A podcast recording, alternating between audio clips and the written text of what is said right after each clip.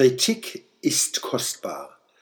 Die wichtigste Errungenschaft der letzten 500 Jahre ist nicht die Wiederentdeckung Amerikas, nicht die Dampfmaschine, nicht die Druckkunst, nicht die Nutzbarmachung der Elektrizität, nicht Penicillin noch Impfstoffe, nicht das Fahrrad, nicht das Auto, nicht das Flugzeug, nicht der Computer, nicht das Internet.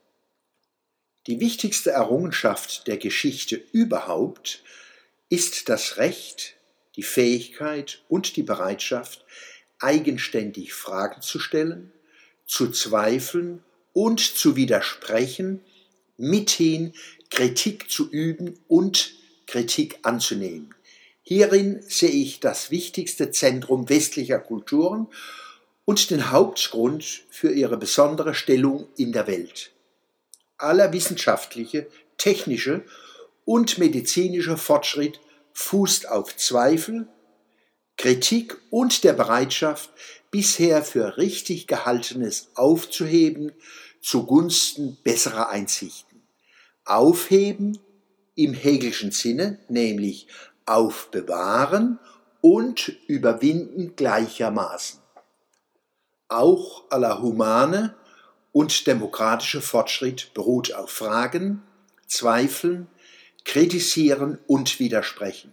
Die Menschen, Völker und Bürgerrechte, wie sie in der allgemeinen Erklärung der Menschenrechte und in vielen demokratischen Verfassungen niedergelegt sind, sind die Frucht jahrhundertelanger Kritik an teilweise tief verwurzelten, oft religiös und ideologisch, manchmal auch wissenschaftlich in Anführungszeichen verfassten Ungerechtigkeiten, Bosheiten und Dummheiten.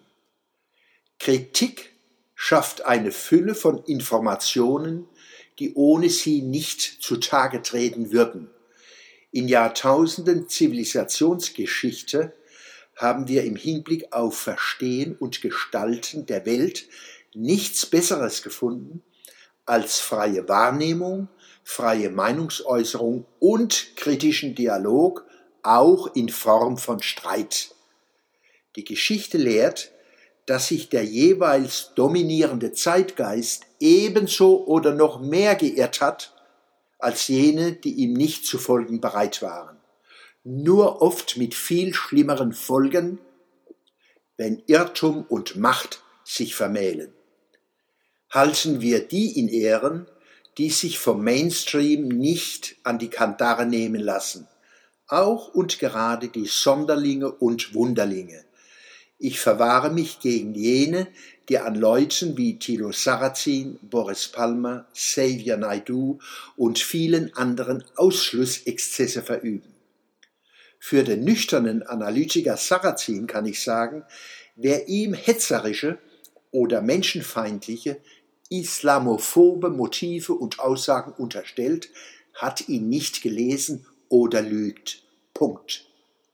Auch Palmer, der manchmal durchaus undiplomatisch formuliert, wird dämonisiert, um seine Stimme auszuschalten.